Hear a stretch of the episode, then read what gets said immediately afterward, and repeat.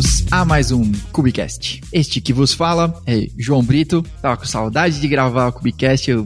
Foi um mês difícil, mas voltamos. E hoje nós temos a ilustre presença do Giovanni, especialista Google tudo, mas eu vou deixar ele se apresentar e poder dizer quem é o Giovanni tecnicamente.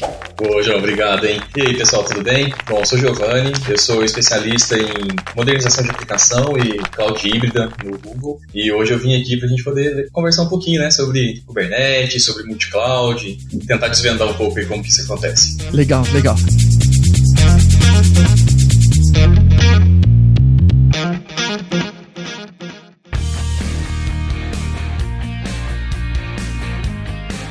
Vamos por partes. Vamos começar pelo Kubernetes e vou começar com a polêmica já. Então, primeiro, primeiro de tudo, a gente tem, na verdade, a primeira é, versão gerenciada de Kubernetes foi a de vocês, foi a do Google, pai do Kubernetes, nada mais justo como lançar a primeira versão. Mas por que rodar Kubernetes no gerenciado e não em máquinas mesmo, né? De repente, tem uma, tem uma mentira aí de que eu, de repente, perco alguma liberdade ou não? Realmente, tipo, para a maior parte das pessoas funciona, tem algumas exceções aí, sei lá. Cara, ótima pergunta. É, ouço ela bastante. Eu tive uma vida antes do Google também, né? Então eu acabei sofrendo com algumas outras versões, copies, algumas coisas instaladas na mão também. Então, é, eu sempre gosto de falar que a questão da matriz de responsabilidade eu acho que é o pior, né? Então, é tudo aquilo que você está disposto a gerenciar e que você vai ter que gerenciar. É, então é bastante complexo. Eu cheguei a né, trabalhar com o pessoal, por exemplo, que instalaram Kubernetes. Putz, que legal, Kubernetes funciona bem pra caramba. Deu três anos sem atualização, expirou certificado, deu maior problema ali, comunicação com os nodes, com o master. Então, é realmente essa complexidade, né, que ela, você acaba, vamos dizer, né, abraçando ela. Então, eu sempre falo né, da responsabilidade em cima disso, né, o gerenciamento dos masters é muito complexo. Então, muitas vezes você fala, ah, mas o masterzinho você pode deixar um node lá, tranquilo, sei lá, você usa um veleiro para fazer backup, ah, fica facinho de restaurar. Só que na hora que você vai ver, não é só isso, né? Você tem a escalabilidade, você tem o totem, então, pô, como que eu vou fazer, né, o meu rollout, né, eu vou ter muita, a gente fala que é o pod churn, né, eu vou ter muita coisa mudando dentro daquele meu cluster, qual que é o tamanho correto para o meu master, então isso acaba trazendo essa complexidade, né, quando a gente fala de é, auto-scaling de node, é até simples, né, você tem um plugin ali, lá node, cluster auto-scaling e tudo mais, mas e nos masters? Né? Geralmente é uma coisa um pouco mais estático. Você vai começar a se preocupar, por exemplo, com put em disco, tamanho do objeto no etcd. Então, realmente a complexidade ela é grande, né? E aí a gente vai descendo no nível, então você começa a pensar em atualização. Você pensa na própria questão da alta disponibilidade, né? Então, poxa, três masters, eu tenho que replicar, né? Então, você acaba tendo ali um stand-by, né? Você tem recursos subutilizados, a gente vai pensando em máquina virtual, querendo ou não, você está pagando por isso também. Então, né, muitas vezes não é só só o custo do gerenciamento, né? Eu vejo que tem time bom pra caramba que quer gerenciar, quer fazer, acho isso super legal. Mas essa questão dos custos, né? E aquela, né? O trabalho que você vai ficar fazendo ali constantemente, né? Então, pensa no próprio backup, como que eu restauro aquilo ali, sei lá, como que eu faço um point in time recovery do meu etcd, né? Como que eu consigo voltar no meu cluster no estado de uma hora atrás, controle de acesso,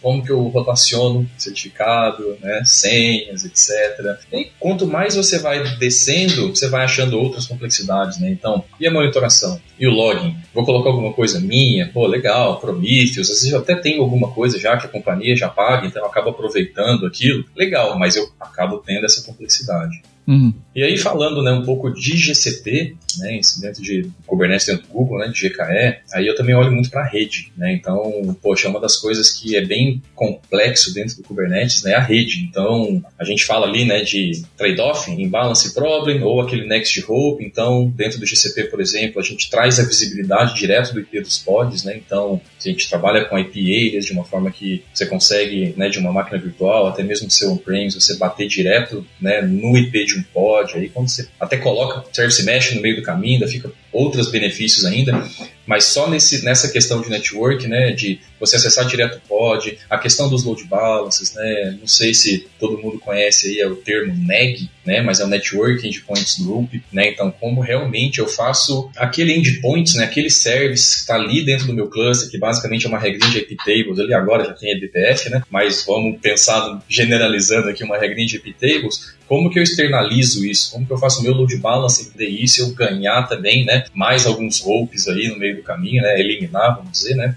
Uhum. Então, a parte de rede é bem importante. É global scaling, como que eu faço, por exemplo, cluster regional, várias outras coisas. E, como eu falei um pouquinho de escalabilidade, né, no último evento foi anunciado a questão da escalabilidade de um cluster só para 15 mil nodes. Uhum. Né, então, pensa na complexidade de gerenciar 15 mil nodes, pensando simplesmente ali realmente em gerenciar os masters ou até de atualizar tudo isso. Né? Então, antigamente a gente falava lá do Kubernetes The Hard Way, Sim. Né, agora a gente fala do The Easy Way, que é realmente você ter ali um híbrido, né, quase um, um PaaS ali no meio do caminho, ou mais do que um PaaS às vezes, né? Lógico, com algumas configurações que você pode fazer ali embaixo. Então, acho que tem bastante benefício, né? Até mesmo a questão da, da, da, né? do life cycle ali do Node, do gerenciamento da imagem do Node. Né? Até eu gosto de falar bastante que o fato da gente trazer uma imagem, por exemplo, ali, né? Que é o COS, Container Optimized JS Read Only, ele já elimina várias outras exigências, exigências né? Que às vezes, por exemplo, um CI Compliance lá, de instalar um antivírus, né? Então são coisas que,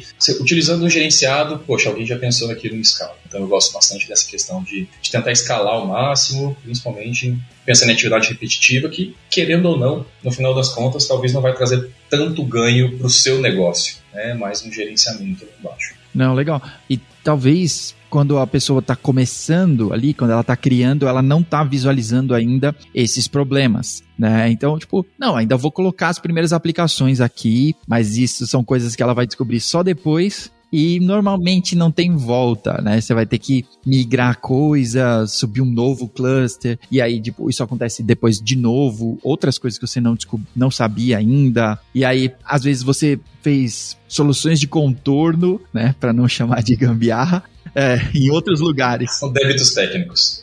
é, exato.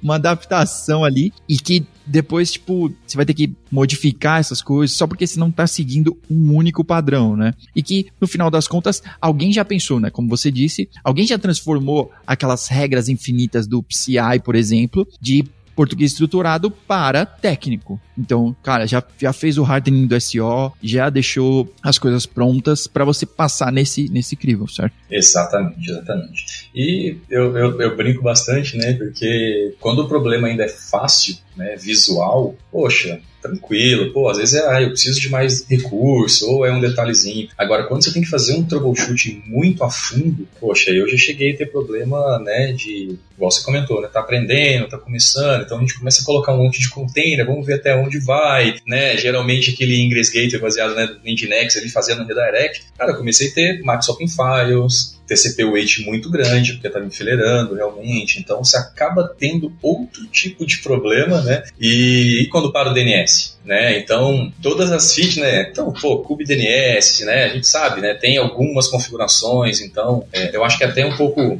meu, meu background, né? Eu venho de sistema operacional, trabalhei muitos anos aí com Unix, com Linux, então, sem um sofrimento, né? Que tem ali quando você precisa realmente fazer alguma configuração de baixo nível, tuning performance. E aí, quando você tem essa camada de SEO, você ainda tem uma outra camada ali, vamos dizer, de middleware, né? Que você acaba utilizando para gerenciar toda essa outra camada de infraestrutura que tem em cima, você acaba tendo que ter vários especialistas, né? Então, né, o exemplo que eu dei, eu era de sistema operacional. Se você for pensar em sistema operacional dentro de Kubernetes, talvez seja uma parte. Como eu comentei, tem a parte de network, né? Você tem a parte ali realmente de né, CRDs, que talvez você pode encarar como desenvolvimento ou infraestrutura como código, sei lá. Então, tem bastante coisa nesse meio do caminho para pensar, né? Muitos componentes, né? banco de dados, né? Legal. Você citou ali um pouco sobre o Service Mesh, né? Que é um outro mundo que se abre, né? Que às vezes eu acho que uma turma tá tocando isso como tipo, ah, é só mais uma coisa, mas isso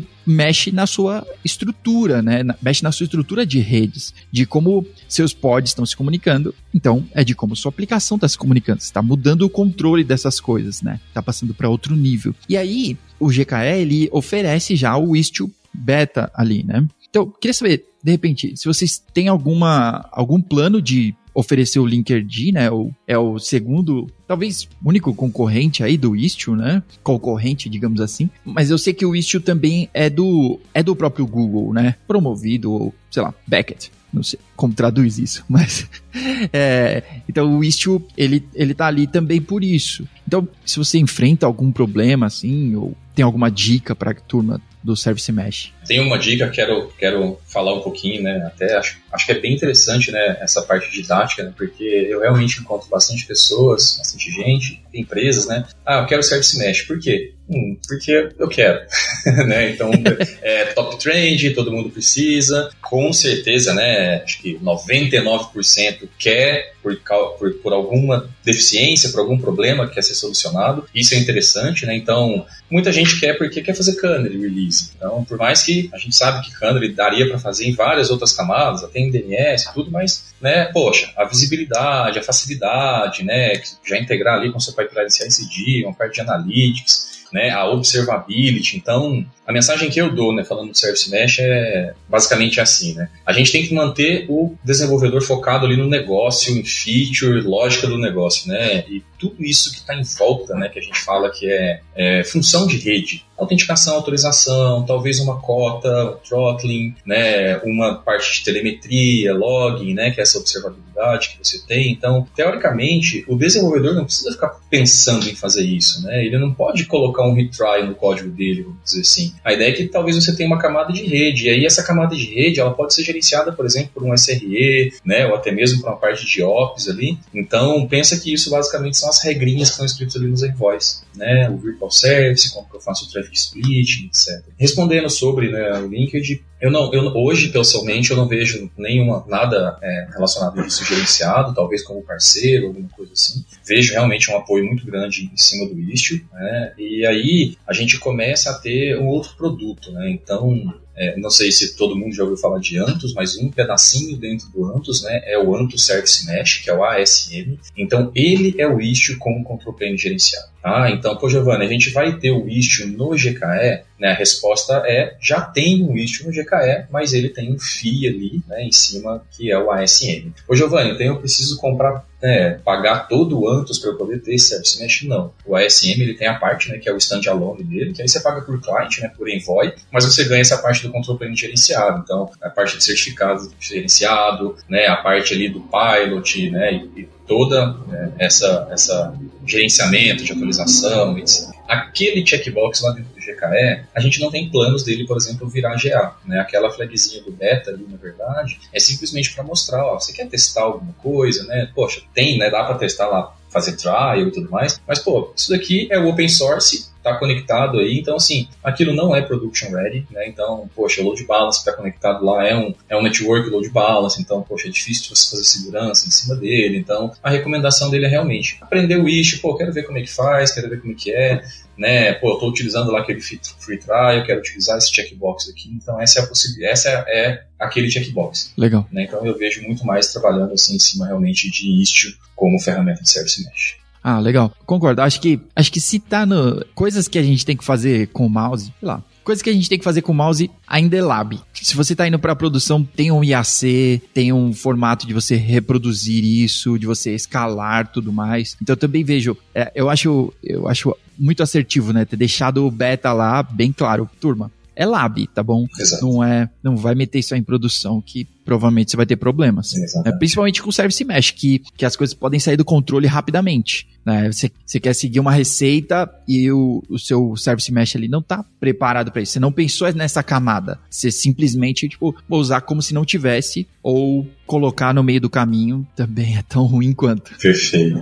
E aquele ali também, né, aquele, aquela opção ali, na verdade, ela sempre vai ser instalado dentro do seu cluster, né? Então, você sempre vai ter o control plane ali, né? Então, por exemplo, pensa no Citadel, pensa no Pilot e você nunca vai poder aumentar essa infraestrutura, né, essa arquitetura. Ir para um single mesh com vários clusters, você sempre vai ser o que a gente chama né, de modo ilha. Uhum. Né? Então, se quiser alguma coisa mais complexa, né, multi-project, às vezes até multi-cloud, aí realmente é a questão do, do, do control plane gerenciado. Assim. Legal. Eu ainda não quero entrar no Antus, vamos segurar esse. A gente vai, vai chegar, vamos chegar nele, mas talvez já começar nessa história, a gente já citou, né, que normalmente o problema vai cair ali no DNS, né? Tanto para você fazer Canary, dava para você fazer em outros lugares. E aí, talvez esclarecer um pouco sobre multi-cloud. Porque é, eu gostei desse, desse termo, nunca tinha escutado multi-project, então eu não sei aonde você está encaixando ele, se em clusters diferentes ou se dentro do mesmo cluster está separando namespaces aí, mas multi-cloud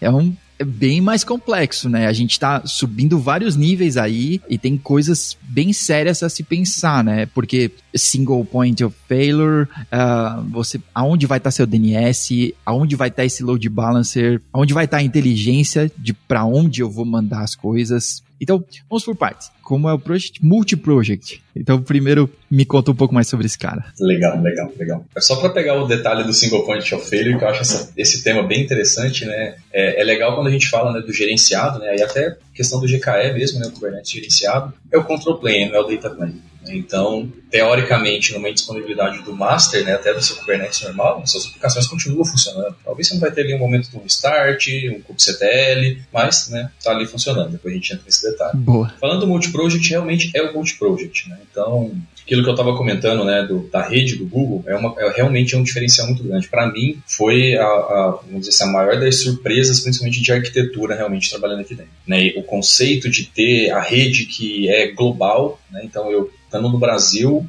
só um, um, servidor aqui, uma VM aqui, uma lá no Japão, você não tem nenhum roteamento no meio do caminho, né? Um trace route seu, você não tem nenhum salto. Então, isso traz a possibilidade de você ter, por exemplo, um load balancer e backends espalhados no mundo inteiro e você ter um único IP, né? Então, eu não estou mexendo com TTL de, de DNS, não estou mexendo com nada. É um load balancer mesmo com backend separado no, no mundo inteiro. Uhum. E, para fazer isso, a gente tem o que a gente chama de shared VPC. Né? Então, qual que é a complexidade hoje? Né? Então, muitas vezes, quando você tem vários projetos dentro de uma mesma nuvem, você precisa conectar esses projetos de alguma forma. Seja um peering, né, ou algum gate, mas você precisa de alguma forma de conectar isso. No GCP, você tem o que chama de shared VPC, né? então você tem uma configuração única, que a gente chama de host project, onde você define né, as suas subnets, as regras de firewall, etc. E todos os outros projetos, né, a analogia que eu faço, imagina que você tem uma porta do switch global da sua rede. Né? Então eu tenho poder total em cima do meu dentro do meu projeto, exceto criar rede, alterar firewall, exatamente porque eu sigo uma hierarquia maior que está definida lá na minha shared VPC. Então eu consigo escalar isso, né? Então quando a gente tem é, a gente está mais orientado, por exemplo, aos produtos, né? então, pô, é uma squad que tem né, um cluster de GKE, ao invés de ter, por exemplo, um cluster de GKE para a empresa inteira. Então, você traz múltiplos clusters, né? um, pode ser até um cluster por projeto, ou múltiplos clusters por projeto, e todos eles se comunicam exatamente utilizando essa shared VPC. Né? Então, quando a gente traz um service mesh para esse mundo, você tem complexidade, por exemplo, até de, de UI, né, de como que eu vou visualizar todo mundo junto, né, então é, é, é aí que se encaixa o multi-project, né, então não são namespaces, né, então não são é, é, somente multi-cluster, porque eu posso ter multi-cluster single project, né, mas eu também posso ter multi-project nesse caso. Bom, bom conceito. Eu não, eu não sabia desse detalhe do share de VPC aí. E além de não ter salto, então ele também vai diminuir muito a latência aí, né? Então você vai poder combinar talvez aplicações em clusters diferentes talvez em regiões diferentes, né? Vou citar, por exemplo, é, você tem uma aplicação, não é nada contra a lei, pessoal, é, disclaimer. De repente, ela, por exemplo, a, a LGPD, né? Ela quer que os seus dados estejam no, no local. Né? Então, por exemplo, você tem uma aplicação que está rodando aqui no Brasil, sei lá, então os seus dados têm que ficar aqui. Mas pode estar processando em outro lugar, você pode ter um, um Big Data ou query, sei lá, né, em outro, em outro canto. É, e a maioria das vezes esse usuário também pode não estar navegando por coisas sensíveis, né? Então os dados dele de autenticação estão tá aqui, mas sei lá, navegação no front-end ou a utilização de um determinado aplicativo pode estar hospedado em qualquer lugar. Né? É, exatamente. Então, tipo, com esse lance, né, com o Shared VPC ou Multi-Project, né, eu tenho partes diferentes da minha aplicação completa e elas estão rodando em locais diferentes, mas eu ainda consigo gerenciar e ela consegue funcionar quase que junto, né? Ela ela tá separada, mas tá bem próxima por causa desse detalhe de rede, né? Perfeito. Só para consertar a parte da nomenclatura, é, para você ter é, espalhado em vários países você pode estar tudo dentro de um projeto. Então, teoricamente, você não precisa da shared VPC para fazer isso. A shared VPC realmente é para você conectar múltiplos projetos e cada projeto pode sim estar distribuído no mundo inteiro ainda. Legal, legal. Né? Então é um, é um, pouco diferente. Uma das coisas que eu acho legal quando a gente fala né, da possibilidade de você ter, por exemplo, né, um, um load balance, que a gente chama de GCLB, né, que é o Global Cloud Load Balance, que é o Global Load Balance, ter vários backends, né, a gente estava conversando de Canary. Então até mesmo a possibilidade de você fazer rollout gradativo entre clusters, isso é legal. Né? A gente está falando aqui de espalhar globalmente, mas, poxa, eu posso ter vários clusters dentro da, dentro da mesma região também. Né? E com a facilidade de eu ter vários clusters com o mesmo serviço rodando atrás de um mesmo load balance né? E eu poder fazer rollout no cluster 1, mas não fazer no cluster 2. Então, é, é, é, a possibilidade realmente de você espalhar os seus serviços, né, em vários clusters e tudo mais. E só comentar mais um negocinho sobre essa questão da rede que eu acho interessante. A subnet nossa, ela é regional, então ela não é zonal. Então, isso já facilita bastante, né? Por exemplo, se você tiver uma queda inteira de uma zona, aquele CIDR, né, aquele range de IP, ele também vai ser utilizado nas outras zonas. Então, do ponto de escalabilidade, isso já é interessante. Lógico que no GCP você também pode ir lá apagar, né? Tipo, barra 24, você apaga 4, põe 3, dá save, ele replica tudo isso via BGP por causa dessa característica da rede, né? Então, ela é facilmente, é muito fácil você crescer ela. Mas eu queria chegar que isso traz a possibilidade da gente ter disco regional. Tá. Né? Então, como a gente está falando, né, que todos os physical volumes ali, os PVs, PVCs, eles são de rede e a minha rede é regional, poxa, olha que legal, eu consigo ter minha aplicação persistente, e aí pensa em máquina virtual, não precisa ser só Kubernetes, rodando na zona A, e se por acaso a zona A inteira cair, o meu pod vai subir lá na zona B ou na C, sem eu precisar fazer nada por trás de replicação de disco, sei lá, qualquer outra complexidade assim. Então, esses benefícios também são bem legais. Ah, legal, tá bom. Porque aí ele, ele existe para essa outra rede. Exato. Né? Então, não vai dar aquele famoso erro do, do Kubernetes, né? Que, tipo, não vai subir, seu, seu disco está em outra zona, né? A máquina não consegue plugar. Nesse caso, ela consegue. Exatamente. Show, que da hora. Ótima dica essa aí. Também não sabia dessa. É boa. Tô aprendendo muito sobre GCP hoje. não, e, e também é, gostei do lance que você disse, porque apesar do Kubecast, a gente fica falando de Kubernetes aqui toda hora, não é uma bala de prata. Nem tudo você vai pegar e jogar lá dentro do Kubernetes. Nem todo workload, nem sempre. Às vezes você nem tem expertise para isso, ou time, ou braço. Então, de repente, deixar num, no serviço, ou uh, às vezes você já tem um lá e, tipo, puta, não vou mexer nisso agora, vou deixar um, um clusterzinho de Rabbit, por exemplo, não, tá rodando aqui, né? É, ou mesmo eu tenho visto algumas empresas, não sei se você também, rodando o cluster ah, então, por exemplo, Elasticsearch, né? O comedor de memória. Então, tipo, eu tenho um cluster só para isso, né? Então vai escalar tudo lá dentro, mas esse cluster tem só essa funcionalidade. Ele tá rodando só minha stack de Elasticsearch aí, escala para cima para baixo, mas eu segmentei bastante porque é uma coisa às vezes vital ali para sua aplicação, para seu workload. Então eu não quero, sei lá, às vezes eu vou ter um pico no meu front-end, eu vou ter um pico numa API que eu vou afetar minha fila. Por que, que eu fiz isso? Né? Então, não sei se você tem visto isso também, ter clusters por definição, assim, por uma João, esse é um ponto que a gente poderia passar até dias aqui conversando, viu? Porque esse, assim, é, é um dos grandes dilemas hoje, né, do ponto de vista de arquitetura, né, de microserviço e tudo mais. Porque, pô, o Kubecast, né, acho que a maioria do pessoal que está assistindo, que está ouvindo, deve saber, né, que dentro do Kubernetes a gente consegue fazer ali os selectors, os labels, né, então a gente consegue separar os workloads, os pods, poxa, roda isso daqui somente nesses nodes. Então, realmente, daria para a gente ter, né, nesse seu exemplo, um cluster de Elastic, mas com nodes dedicados a eles. Só que eu 100% concordo que você começa a trazer outras complicações, né? Por isso que né, a questão do Service Mesh, ela ajuda também você trazer, né, você acabar eliminando alguns ropes aí no meio do caminho de comunicação, principalmente essa camadinha do IP tables, né? Então, o NEG também ajuda bastante nisso. Então, por exemplo, na minha época de Kubernetes puro, basicamente quando a request chega para um pod, ela bate na camada do service, né, que poderia estar em outro node. E aí essa, essa, essa requisição vem para aquele pod. O proxy vai empurrar. Né? E naquele exemplo que eu dei lá, que eu comecei a ter até Max OpenFiles, pode acontecer né, geralmente isso, né? Eu tinha um proxy, ele batia nesse. Então eu tinha um redirecionamento para cair no proxy, o proxy direcionava para outro service que ia para outro pod. Então às vezes uma request acabava gerando, né, seis, sete redirects dentro do cluster, porque era microserviço que chamava outro e acabava passando naquele proxy também. Então é, tem algumas características de serviço que a, as empresas, as pessoas estão preferindo separar hoje mais pela complexidade. Uhum. Tá? Então, a camada, por exemplo, de gateway né, e proxy é uma delas. Essa camada de persistência, o que você tem né, uma, uma, uma quantidade grande ali, principalmente falando de I.O., né, ele também tira. Então, assim, não é 100%, pô, é um requisito, ah, eu tenho que separar né? Principalmente porque, como eu comentei, label, selector, prioridade, você consegue separar isso, né? Só que, é, vamos dizer assim, é mais simples hoje. Eu até, a maioria dos problemas que a gente, né, que eu pessoalmente vejo, configuração, né? Então, é muita configuração. Pô, é uma liveness probe, uma readiness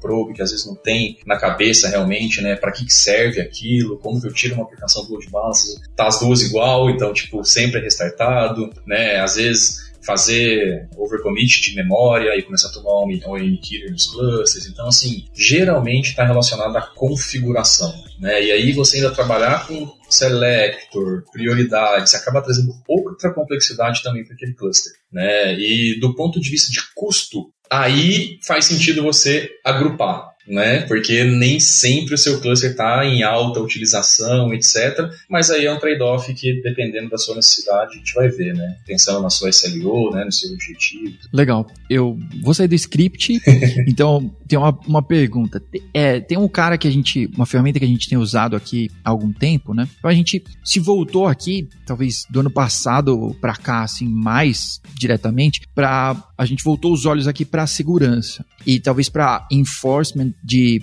policies. E tem uma ferramenta que a gente tem usado, que a gente adotou aqui há algum tempo, que é o Kiverno, Kyverno. Não tenho certeza como vou dizer, mas pô, aportuguesado, Kiverno.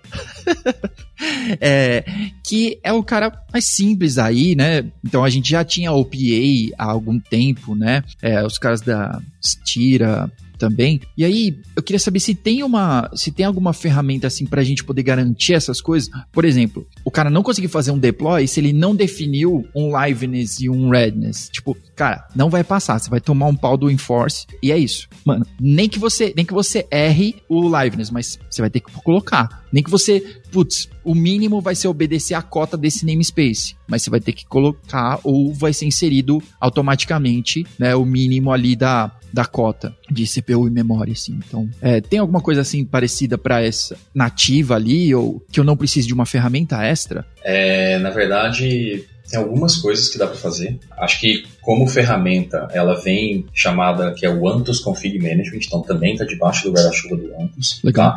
Apesar que a parte de config sync ela é free, ela é open source, então você pode utilizá-la só com GKE de graça. É, e ela é exatamente o source of truth, né? Então você tem um repositório Git e todas as policies e as configurações são aplicadas lá e elas são aplicadas nos seus clusters. Aí na console você vai ter um status de sincronismo, hash e tudo mais, e aí se é tudo que é OPA você pode utilizar. Só que uma das coisas que a gente também está vendo é bastante gente utilizar, né? E aí algum, eu, eu, são alguns detalhes que eu acho bem interessante, né? Mas é, aquele negócio de resolver problema em escala, né, comentando, a gente traz muito dos conceitos né, de SRE e a gente fala muito do que a gente chama de shift left. Né? Então, quando a gente olha lá no pipeline, geralmente a produção está na extrema direita, né? E o desenvolvedor está lá na extrema esquerda. Então, como que a gente consegue né, trazer mais testes para perto aqui do desenvolvedor e, na maioria das vezes, né, não onerar é, poder computacional ali que é nobre, mesmo que seja do seu pipeline de CI, mas poxa, é nobre, né? Às vezes o desenvolvedor conseguiria pegar alguns gaps ali até mesmo antes dele fazer o commit. Se ele desenvolver, por exemplo, numa plataforma já de Kubernetes, que seja o Minikube, né? Então aí vem lá o, o, o, Cloud Code, né? Que é um módulozinho que você instala dentro do seu IntelliJ, do seu VS Code, o open source dele é o Scaffold, é tudo free também, então é, você consegue, por exemplo, fazer debug direto em cluster de Kubernetes, ele te ajuda a gerar os YAML files, né? E você começa a ter alguma parte de sintaxe, você pode até controlar ali já direto na, na, na sua, no seu pipeline. Legal. E a gente também vê muito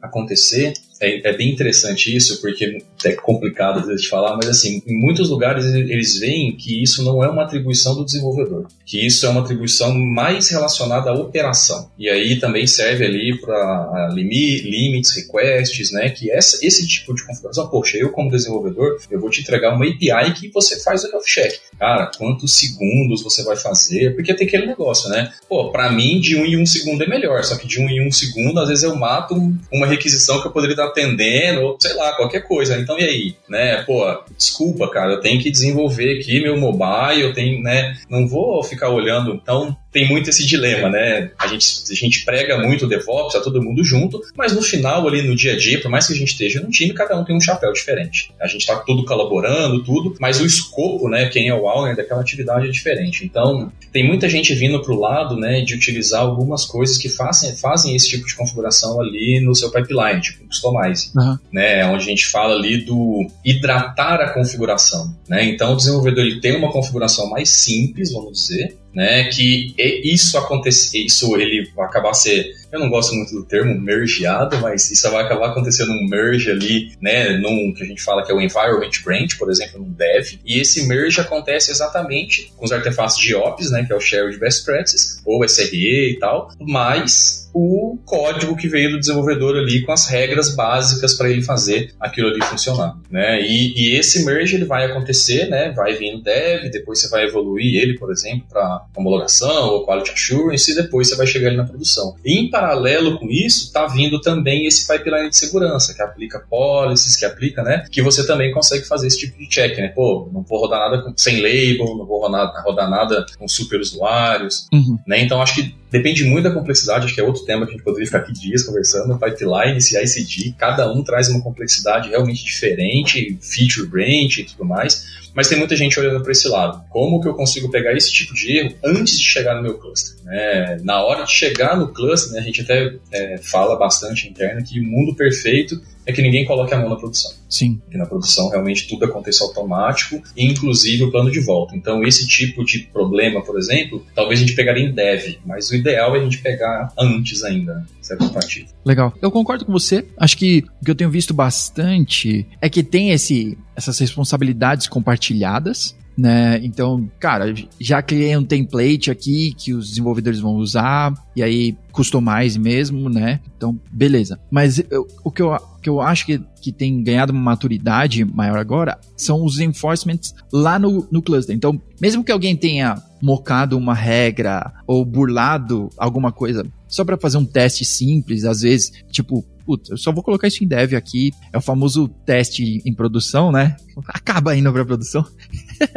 então, mas que o ambiente lá tá preparado para isso. O ambiente lá, na verdade, está preparado para me bloquear. Caso eu não esteja obedecendo alguma regra, ou não vai passar, ou gostei dessa também, né? Vai, vai hidratar, né? Ele vai melhorar, vai corrigir esse problema. Então, própria cota, né? Que você pode deixar dentro do namespace mesmo. Tipo, minimamente, cara, pode não ser o ideal para essa API, mas minimamente ela vai ter um limite. Pode ser que, inclusive, dê pau lá na frente, porque ela precisa de mais. Mas, cara, você não definiu lá, infelizmente, a gente está cortando aqui. É isso. Né? Perfeito, perfeito.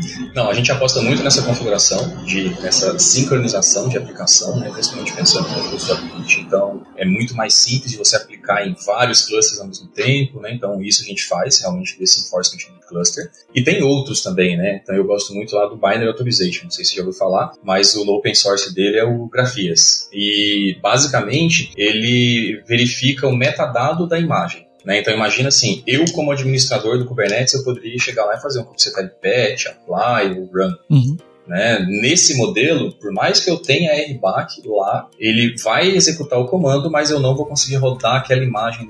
Né? E esse metadado nada mais é do que é, uma assinatura gerada, por exemplo, com chaves PPK, onde cada gate você vai lá e assina a sua imagem. Né? Então, o cluster no final ele consegue ter esse, esse controle também. Pô, eu tenho cinco assinaturas aqui? Tenho, beleza. Não, não tenho, também não rola. Legal, legal. Eu, eu conheço esse do. Não tenho certeza agora se é o Notion, que é um cara que, se, é, que também faz isso, assinatura das imagens, que eu acabo plugando tudo isso no Harbor. Então, eu tô guardando todas as imagens lá, então eu Triv, vou plugando essas outras coisas lá, então Triv, Notion para assinar. Então, se a imagem não veio de lá ou não tá assinada e tudo, não vem por lá minhas regras. Exato. Cara, é isso. A imagem tem que vir no caminho certo.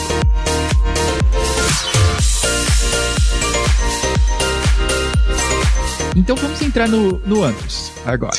o Antus é ainda é algo complexo ainda para ter uma visão completa, né? Tipo, para mim parece, e talvez essa pode ser a minha primeira pergunta, o Antus, sendo bem prático assim, é exclusivo para projetos grandes. Pô, tô começando com um cluster aqui, é, de repente até tem umas coisas mais espalhadas aqui, mas não é algo gigantesco, né? Não tem um workload que, que valha a pena será que vale a pena eu ter o Antus? Eu tiro algum benefício assim? Ou não é um, tipo, um tiro de canhão para algo mais simples assim? Olha, é, acho que tudo depende da sua necessidade, né? Qual problema você quer resolver. Como eu comentei, às vezes, se você quiser só um Service Mesh, hoje tem a possibilidade de você utilizar realmente só o Service Mesh, sem pegar o guarda-chuva inteiro do Antus há um tempo atrás isso não era possível. Né? Então, pô, eu quero o service mesh gerenciado, mas eu tenho que comprar um canhão inteiro, mas eu só tenho uma formiga que é, infelizmente, a única arma que eu tenho disponível hoje é o canhão. Né? Então, basicamente era assim. Hoje você começa a ter alguns pedacinhos, né? por exemplo, o service mesh, tem algumas partes que, que viraram free e tudo mais, mas acho que, de novo, né? tudo depende da sua, da sua necessidade. É, eu acho que o que o Antus faz bem e o propósito dele realmente é o gerenciamento de múltiplos clusters, sendo full GCP ou multi-cloud ou com esquema de atache de clusters, né, que dá para você atachar clusters de outros Kubernetes, sabores Kubernetes no Antus e tal. Então, a ideia, vamos dizer assim, o propósito inicial dele é esse. Pô, como que eu resolvo o problema de log e monitoring de múltiplos clusters, sem ficar olhando cada pedacinho separado? Como que eu consigo resolver problemas de trace em múltiplos clusters, service mesh, gerenciamento, marketplace, né? Então, é mais nessa linha, né? gerenciamento de múltiplos clusters tirar um cluster só, né, que a gente estava falando. Se tiver alguma funcionalidade ali que realmente é um requisito, né, porque, porque assim, tudo depende do porquê, né, então, pô, a gente falar um cluster só para mim é generalizar, generalizar muito, porque pode ser um cluster só on-premise. Sim. Então faz sentido ele ter o antes, até porque tá é o jeito de eu levar um GKE gerenciado. A mesma coisa para Edge, né, e etc. Então, Acho que cada caso é um caso. Mas o principal propósito dele realmente é múltiplos clusters, né? Independente se é multi-cloud ou monocloud ou hybrid cloud. Mas se você for olhar no ambiente on-premise, sim, a gente pode ter um cluster só. Legal. E ele vai auxiliar aí, talvez, pelo que eu entendo, ele vai auxiliar você com esse cenário, né? Então vou, vou ficar aqui nesse cenário, vou fazer um recorte para e no, mais de um cluster, né? Então você tem alguns clusters e você tem o Antus, ele vai te auxiliar nesse que talvez seja o problema com um ambiente muito distribuído, que é encontrar problemas. Talvez o tracing, encontrar qual é a fonte mesmo do problema. Não é, cara, tá nesse cluster. É muito, é muito geral isso aí, né? É, então, tipo, aonde, é, talvez em comunicação de qual workload com o outro, talvez até em auditoria mesmo, né? Então, tipo, aonde que isso se perdeu ou aonde que isso foi alterado, né? Então, o Antus vai trazer com ele essa, essa bagagem aí do Service Mesh que vai colocar esse controle na rede e eu vou poder ter uma visão melhor na comunicação de como isso tudo está falando.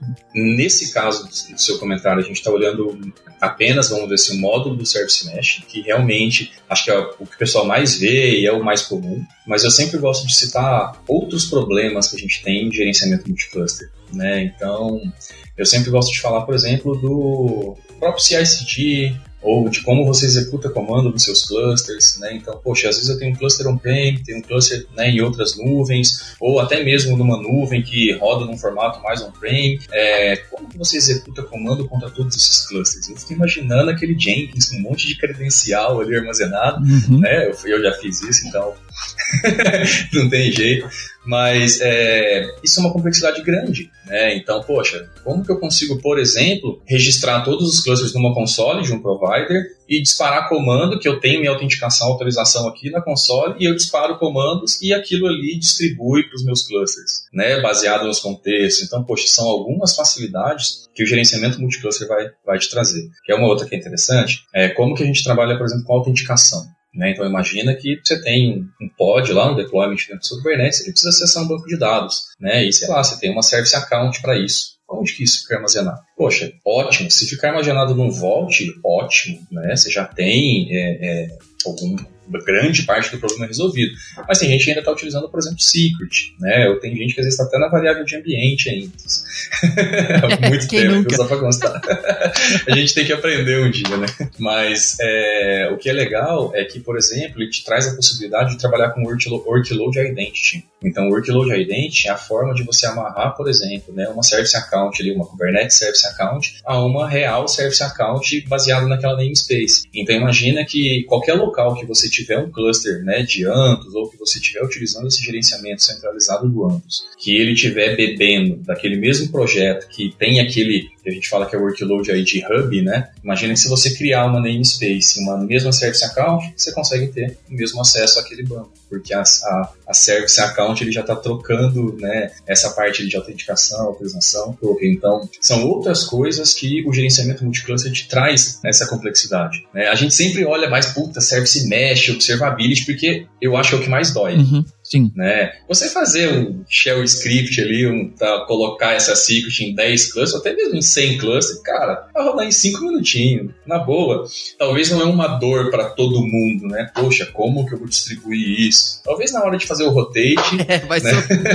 mas ali no primeiro, é, mas ali no primeiro momento tá bem mais tranquilo. Uhum. É, então é, é, mais essa linha, né? A gente comentou aquela hora de backup, de DTCD, né? Então, poxa, principalmente rodando no ambiente on-premise, né? Como que eu trago né, essa parte, vamos dizer assim, mais enterprise, né, da possibilidade de fazer um restore daquele backup, né, de utilizar realmente o backup né, do etcd, por exemplo. Então, algumas das coisas. Legal. Curiosidade, por debaixo do capô, para o backup, para essas coisas, a gente citou o Veleiro aqui, que é o, é o projeto né, de, de backup aí dentro do Kubernetes e tudo. Por debaixo dos panos, o GKE tá usando, usa Veleiro, sei lá, ou é alguma coisa do, do próprio Google? É alguma coisa in-house. In-house. É alguma coisa in-house. Não é, não é o Veleiro. É porque, é porque realmente ele é o mais comum, tem bastante gente que usa, então eu acabo citando ele. Aham, uh -huh, Bastante gente. Então, ó, pra terminar agora, mais hype do que o Antus é o Auto, Autopilot. É, o Autopilot é bom, hein? O Autopilot.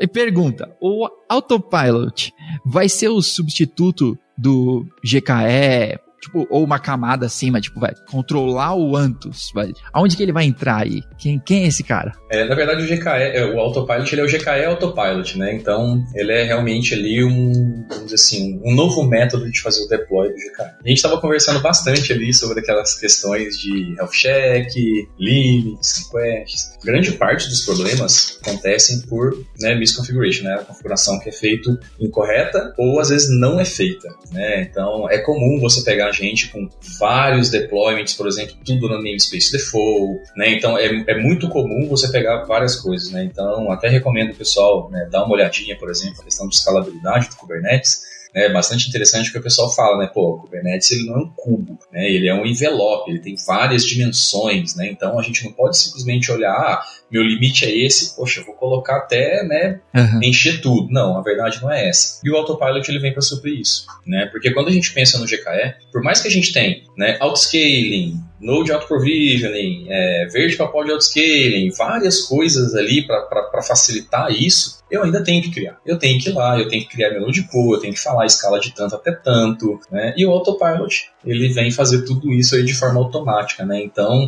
ele é um wizard aí do GKE, como se a gente estivesse fazendo aí um server 100% no ops com GKE. Tá bom. Pô, eu quero um GKE, eu quero rodar em tecnologia baseada em Kubernetes, né? Porque se eu falasse eu quero só container, depois ele tá rodando um app engine em outro lugar. Uhum. Mas não, eu quero estar tá baseado em tecnologia Kubernetes, mas hoje, por exemplo, eu não tenho time para gerenciar Kubernetes. Uhum. Quero que tudo aconteça aqui magicamente. É o Autopilot.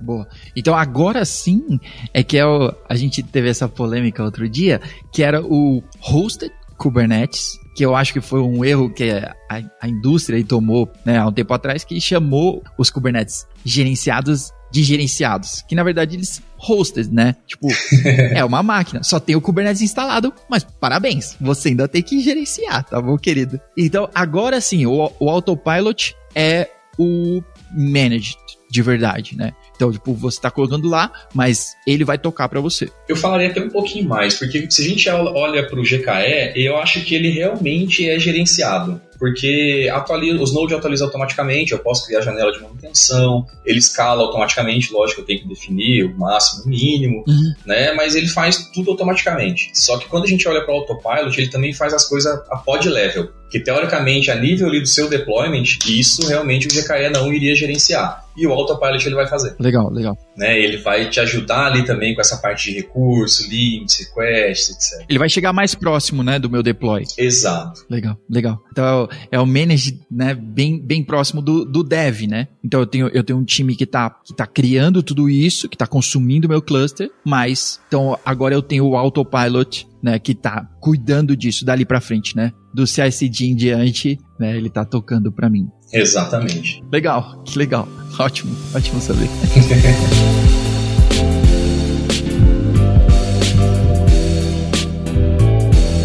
Bom, Giovanni, que papo da hora. A gente pode marcar a edição 2, 3, 4. Vamos marcar a edição só CICD, edição auto-scaling. Cara, muito obrigado. Vamos, ó, vamos para nossas recomendações. Bora. Recomendações.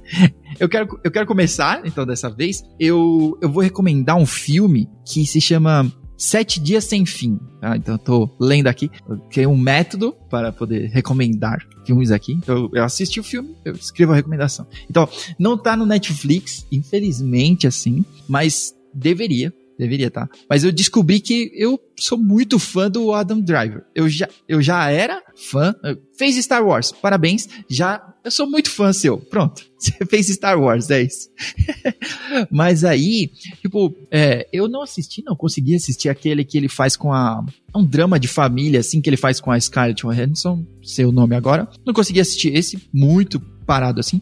Mas Sete Dias Sem Fim é um filme maravilhoso, assim. É um drama, comédia, né, de família, cara, é muito da hora. Então tem esses momentos da comédia, mas sabe aquele momento que tem uma piadinha que dá uma tocada em você você tipo, pera, não precisava me agredir. eu me encaixo nisso. Então, Sete Dias Sem Fim. É um filme muito legal, muito top, assim. E vale a pena vai perder uma, uma hora e meia e mais ou menos muito, muito bom. Muito bom filme. E você, alguma coisa que você assistiu recentemente ou leu quer recomendar pro pessoal? Tem bastante coisa legal aí, né? Eu sou muito fã de filme, sou muito fã de filme de terror. Eu não vou recomendar filme de terror aqui, né? Ah, pode, pode recomendar. Eu, eu tenho certeza que eu não vou dar o play. Eu não consigo. Foge ao meu controle. Assim, sou um cagão. Mas pode recomendar, tem uma turma aí que adora. O Diogo, por exemplo, adora. Não, mas falando de livro, né, eu acho que eu recomendo a leitura do livro de SRE. Ele é free, tá na internet aí para poder ser lido né, de forma gratuita. Se não me engano, o primeiro o segundo livro também. Uhum. Né, é uma leitura muito boa, acho que bastante ideia aí sobre essa parte de deployment, acho bem interessante. E, poxa, de filme, eu assisti esse dia pra trás de novo. Né, eu gosto bastante de, de ficção científica também. E é Interestelar, não sei se o pessoal todo dia assistiu aí, mas, pô, vale a pena assistir ali, que ele pega alguns tópicos ali bem interessantes, viu? Bem legal. Tá bom, então eu vou te perguntar, pergunta polêmica então. Ah, GKE não foi nem polêmica perto dessa agora. Interestelar precisava do finalzinho o cara explicar o lance, tipo, o porquê da gravidade lá. Precisava ele explicar? Precisava daquela explicação dos cinco últimos minutos do filme? Eu acho que não precisava mesmo não, viu? Acho que se ficasse né, na teoria ali, todo mundo imaginando, ia gerar uma discussão, bem, apesar que tem uma discussão bem grande hoje ainda. Sim, sim. Mas certeza. Eu vi, eu vi entrevista com sei lá, esqueci o nome do diretor aqui, mas aí o cara falou, não, porque é um filme muito complicado, então a gente decidiu explicar. Cara, esse filme ainda é complicado, mesmo com a sua explicação, tá bom, querido? Tem diagrama de buraco negro, tá? Não vem com essa. Show. Esse filme é full nerd, né? Esse é muito, muito que da hora. Pô, Giovanni, muito obrigado pelo seu tempo. Terça-feira à noite aí, obrigado mesmo por ter é colado aí e obrigado pela disponibilidade, cara, por compartilhar a estrada, né, cara? Eu, a gente se conheceu antes em outro projeto, antes de você estar no Google e obrigado pelo espaço, por ter participado aqui com a gente, cara. Pô, tamo junto. Obrigado vocês aí pela oportunidade. Espero ter, ter ajudado um pouquinho aí com, com a experiência aí, com a cicatriz de guerra que a gente tem aí no dia a dia. Né? show, show, que legal, cara. Pessoal, muito obrigado por vocês ouvirem, assistirem aqui, tá? Estamos aí bonito na foto, pausa para a thumb. E, e aí, é isso. Muito obrigado mesmo pelo seu tempo. Até a próxima. Valeu. Abração, hein? Até mais.